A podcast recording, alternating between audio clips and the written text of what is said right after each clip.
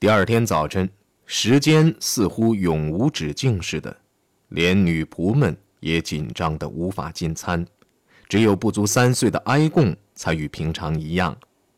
人们将埃贡严格的看管起来，以免他朝墙外高喊：“阿道夫叔叔在这里。”快到中午的时候，舒尔兹医生将沙尔伯鲁赫的助手带来了，他们一起检查了希特勒的肩膀，发现情况良好。便只是更换了绷带。希特勒指示舒尔兹转告德莱克斯勒，在他不在的时候，由他代表自己。他还让舒尔兹将这件事转告赫斯等人和鲁登道夫，如果他还活着的话。两个医生走后，希特勒一再对他的女主人说：“她的丈夫很安全。”接着，他便坐立不安，心里老是惦念着同志们。不知道他们的情况怎么样。如果他当晚确实睡了一会儿，那么第二天清晨临近教堂里响起的震耳欲聋的钟声也把他的精神粉碎了。那天是十一号，星期天，希特勒直到午饭的时候才出现。由于吊着夹板，他无法穿衣服，只是披了一件汉弗施坦格尔的深蓝色的提花浴巾。他那蜡黄的脸上泛起了一丝微笑，他觉得自己着实像一位假罗马参议员。他还告诉赫伦娜，他父亲如何讥笑他是穿办公礼服的孩子的。下午，希特勒更是坐立不安，在客厅内不断的来回踱步。贝希斯坦的车子是不是真的能来？他越发心烦意乱了。为什么还不来？用不了几个小时。甚至在几分钟内，警察就可能跟踪到乌福因的。黄昏，他让赫伦娜将百叶窗放下，并将窗帘拉上。之后，他又在房内来回踱步。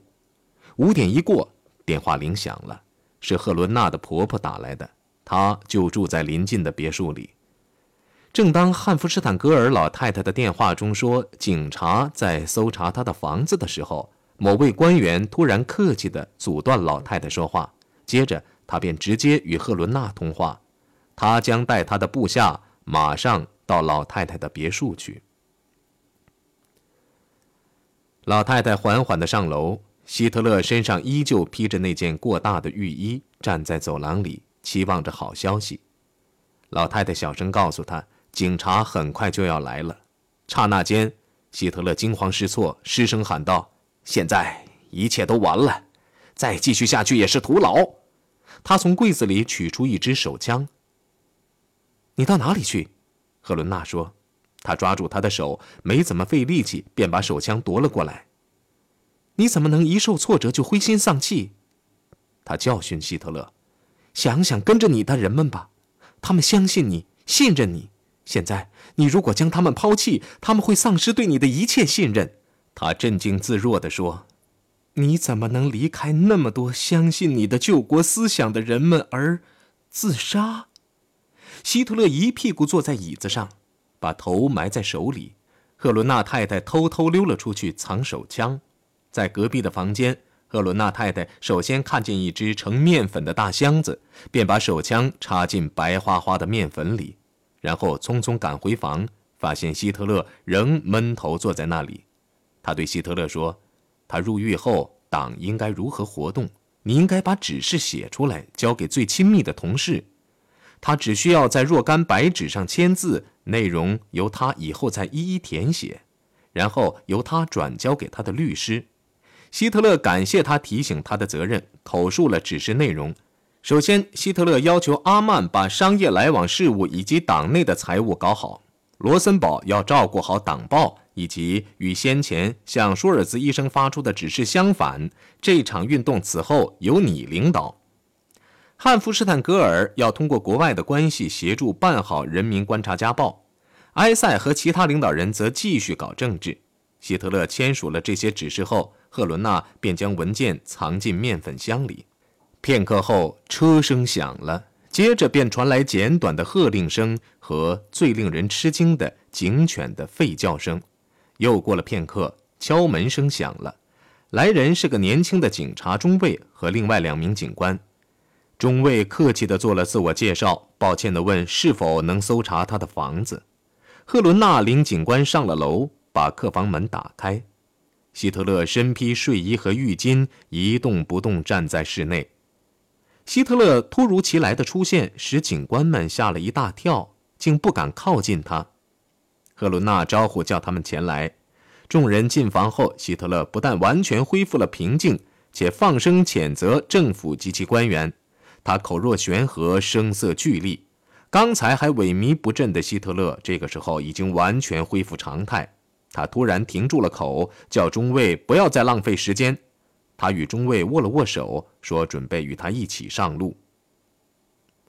那天天气很冷，他却没有大衣。他拒绝了穿上汉弗施坦格尔的大衣再走的建议，只在蓝色的浴巾外加了他那件军衣。中尉允许他在军衣上。别上铁十字勋章。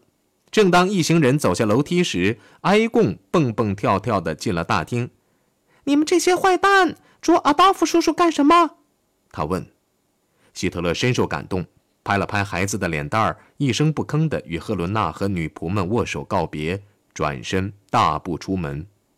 赫伦娜从窗口望去，只见警车朝区的首府威尔海因驶去。他看了他最后一眼。希特勒脸色惨白。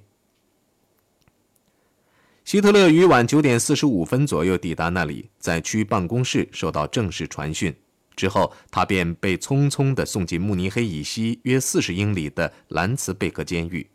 这个时候，天已经下起了滂沱大雨，并刮来阵阵大风，风雨交加，令车身晃动。一路上，道路弯弯曲曲，杳无人影。希特勒情绪低落，愁眉苦脸，除问了一声鲁登道夫的情况如何外，他再也没有开口。在兰茨贝格监狱，典狱长已经准备采取措施，以防起义分子前来劫狱，但是满处是铁钉的铁栅栏将希特勒接纳到里面时，前来站岗的卫兵还没有到达。希特勒被关在堡垒区的七号牢房，这是唯一有客厅的牢房。客厅仅能容下一个哨兵。这间牢房的前任谋杀埃斯纳的凶手阿克罗瓦利刚被移进另一间牢房。看管希特勒的赫姆里希还常常帮他脱衣。他不吃也不喝，往床上一躺，把他锁好后，我被打发出去了。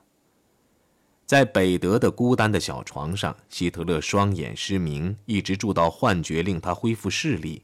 这里在南德。与他作伴的是空墙与天花板。从北德到南德，这刚好是一圈儿。当不久前发表了《第三帝国》一书的作者布鲁克得知起义的消息后说：“要说希特勒的坏话，有许多可说，但人们可以这样说：他是狂热的，为了德国。令希特勒毁灭的是他的无产阶级的原始性。他不明白应该如何给他的国家社会主义打下理智的基础。”他可以说是狂热的化身，一点儿也没有调和的分寸或概念。人们谈论希特勒时，已开始使用过去时了。人们一般认为，他再不能被认为是德国的一股政治力量。他的骰子已经甩了出去，输得精光了。我国的历史已走上歧途。莫洛写道：“在地球上，我们的一切都没有成功。昨天没有，今天也没有。”结果，我们回忆一下，一代人以来，没有一样是成功的。我们的事业从一出世就是死的，一切都好像有些不对之处。我们想加以纠正，却发现一切都被粉碎。在帝国的身上悬挂着某种罪恶的符咒。然而，在慕尼黑，一道藐视当局的命令正在发给纳粹。民族革命的第一阶段已告结束。他已按原设想净化了空气。我们敬爱的元首阿道夫·希特勒再次为德国流了血。通过希特勒的鲜血和卖国贼反对我慕尼黑诸同志的钢铁，我爱国之战斗同盟不管前途是凶是吉，业已团结起来。民族革命的第二阶段开始了。年轻时，希特勒受过两次重大打击。被维也纳艺术学校拒之门外，以及母亲的去世。后来，他又经历了两次重大危机。他中毒气、倒卧沙场、到德国投降，以及在统帅府前蒙受灾难。在蒙受最后的一次打击后，只有具有不平凡的意志的人才能东山再起，吸取自身所犯错误的教训，重新踏上注定要走的道路。在过去几个月里，作为鼓手的希特勒已让位给作为元首的希特勒。在希特勒被捕后的当天清晨，赫伦纳·汉弗施坦格尔接到了美国记者休伯特·尼克伯克打来的电话。他问是否可以和他的妻子一同前来乌夫因采访他一次。赫伦娜勉强表示同意，于是便给她的婆婆挂了个电话。她的婆婆的父亲是美国内战时期的一位将军。她的婆婆喜欢各种各样的刺激，历来如此。这次参与时事的机会实在难得，她是不会让她溜过去的。于是，她的婆婆兴奋极了，提出各种各样的问题，还谈了自己对时局的看法。采访的时候，由于赫伦娜一言未发，记者的妻子大概误认为赫伦娜是典型的德国家庭主妇。这可在她不久后发表的一篇文章中可以看出。他们写道，在乌夫因时，希特勒是由汉弗施坦格尔的母亲和妹妹照料的。会见后，一行人回到汉弗施坦格尔的别墅。趁记者给房间拍照的时候，赫伦娜把希特勒的手枪和文件偷了出来，放入手提箱，然后陪记者去了慕尼黑，会见了希特勒的律师。这是他的文件，他对律师说：“请你转交，让我们看看有什么情况发生。”近五百年来，兰茨贝格这个小镇在外表上并没有改观，它龟缩在莱茵河谷。两边是丛林密布而陡峭的山冈。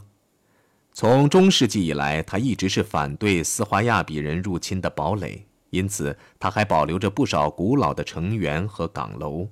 如果从慕尼黑前往监狱，人们必须通过莱茵河上的一座木桥。所谓的莱茵河，其实不过是一条小溪而已。兰茨贝格监狱就坐落在前面的山头上。这是一座由许多灰白色的建筑物组成的监狱。四周有又高又大的石墙围绕，它分成两个部分，一部分用来关押普通罪犯，另一部分则用来囚禁政治犯。在政治犯区，七号牢房的犯人拒绝进食。在牢房内，希特勒卷曲着身子，一言不发。这倒不是因为房子小或不舒服，在曼纳海姆时，他的居室还不如这间牢房的一半在提埃西大街的那间房子也比他阴暗得多。牢房内的白色铁床虽然窄，但按其僧侣式的标准，却也够舒服的了。而那扇加了双重防护的窗户，不但给室内提供了充足的光线，通过它还可以看到树木和灌木林等景致，比慕尼黑要好看多了。希特勒左臂疼痛难忍，令他难于成眠。监狱医生发现希特勒左膀脱臼，上臂骨折，引起外伤神经痛。对他的治疗虽然没有中断，但按照御医的看法，他可能终生左肩局部僵硬和疼痛。然而，令他精神萎靡的却不单纯是疼痛，甚至也不单纯是因为醒悟到向柏林进军已在灾难中结束。同样令他痛苦的是，他觉得自己已被出卖，被三位政治巨头，被陆军，甚至被命运出卖。还有统帅府前的溃败，又被报界嘲笑为渺小的酒吧间革命、小学生式的红皮袭击。外国记者把他描述成鲁登道夫的吵吵闹闹的小副官，是皇家政变的爪牙。《纽约时报》还在头版刊登了他的政治死亡的消息。慕尼黑起义肯定消灭了希特勒及其国家社会主义的追随者。如果是饥饿和皮肉之苦，还可以忍受。而嘲笑从来都能深深地伤害希特勒。他的外表使前来探监的人震惊，他既消瘦又面无血色，几乎认不出来。安东·德莱克斯勒回忆说：“我看见他坐在铁窗前纹丝不动，像冻僵了似的。”两周来，希特勒几乎粒米未进。御医警告德莱克斯勒说：“如果他继续绝食，就会死亡。”德莱克斯勒决心拯救这位曾试图夺取党的领导权的人物，便反身回到七号牢房。听我说，伙计，不管环境看来怎么恶劣，你没有权利认为业已失败而放弃一切。全党都在看着你，要你有朝一日东山再起。但是德莱克斯勒的话被当作耳旁风，希特勒完全绝望了，这使得德莱克斯勒也几乎绝望。末了，德莱克斯勒说：“如果没有你一起前进，我们宁愿死。”德莱克斯勒整整谈了一小时四十五分钟，直到他相信他已经回心转意。或许希特勒真的固态复萌，因为几个人都声称是他把希特勒从饥饿中解救了出来。其中一个人便是捷克斯洛伐克国家社会主义工人党的创始人汉斯·尼尔西。当他前去探望时，骨瘦如柴、精神不振的希特勒与他打了招呼。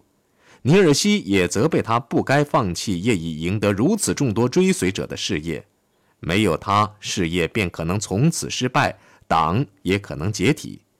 起初，希特勒不住地摇头，后来他胆怯地问：“谁还会再跟随一个遭此惨败的人呢？”尼尔西回答说：“起义在事实上已经唤起了群众的热情。”希特勒自己不能失去自我信任，大多数伟大的领袖都是通过失败才取得成功的。尼尔西说，他的这一席话说服了希特勒。希特勒听从了御医的劝告，吃了一顿饭，他吃得很香。之后，他便保证记住尼尔西的忠告。拯救希特勒的可能是尼尔西，可能是德莱克斯勒，也可能是贝希斯坦太太。甚至可能是赫伦娜·汉弗斯坦格尔。赫伦娜曾写信给希特勒说，他在乌夫因阻止他自杀，并不是要让他在兰茨贝格监狱中将自己饿死，这正是他的宿敌求之不得的事情。他的劝告扭转了形势。躲避在奥地利的汉弗施坦格尔说，希特勒对自己妻子崇拜的五体投地。起义失败后，希特勒在乌夫因的出现，肯定是借助于自己妻子的某种潜意识欲望的组成部分，而自己妻子与他的这种压抑着的欲望紧密配合。还有，在起义被镇压后，乌夫因的那间别墅也肯定获得了一个治外法权避难所的光环。赫伦娜的一席话，毫无疑问在希特勒身上产生了巨大的效果。曾为他做过许多事情的贝希斯坦太太。其对希特勒的探访所起的作用也同样重大。这样，希特勒当时的情绪已使头脑简单的德莱克斯勒得以用言语将他打动，使尼尔西最终能将他说服。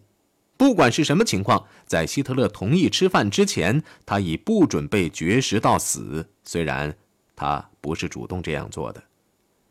希特勒虽然停止了绝食，却不愿意出庭受审。开始时，他同意受审，但一旦审问者到来时，他又拒不开口。在绝望中，首席检察官派了他的助手埃哈德前往莱斯贝格监狱，看看是否能从希特勒口中套点东西出来。与他的先行者一样，他也徒劳无功。后来，他与希特勒对面而坐，耐心地与他交谈，语调之友好，如同对一匹病马交谈。希特勒愁眉苦脸，一声不吭。目光空虚，有如一只绵羊。之后，他突然指着堆在桌上的文件，尖酸刻薄地说：“所有这些官方报告均不能妨碍我未来之政治工作。”埃哈德沉思片刻后说：“好，希特勒先生，你也许讨厌书记员。”于是他便命令监狱雇佣的书记员退场，并把惹人讨厌的文件带走。室内只剩下他们两个人时，艾哈德便改变战术，说他只是履行公事而已。希特勒先生是否愿意与他讨论一下这件事啊？由于被艾哈德的非官方态度解除了武装，希特勒一改常态，滔滔不绝地将一肚子话全倾泻出来。他不但将起义的计划如何制定、如何执行和盘托出，而且还解释了为什么要采取如此激烈的行动的原因。他说话的时候声调高昂，脸色铁青。艾哈德觉得他好像是在对一大群听众演讲似的。助理检察官偶尔也给他提出问题，如果问题令他难堪，他就闷头不回答。但几乎就在同时，另一肚子话又爆发出来。回到慕尼黑后，艾哈德向他的上级和主持审判的法官做了书面汇报。前者对报告印象深刻，但后者却说希特勒还没有把话说完，也许他要把话留在审判时说。但埃哈德并不以为然，他怀疑七号牢房的犯人是否会有更多的话要说。他忽然想起希特勒话多，便又警告法官说：“这样一个人是无法将他闷死的。”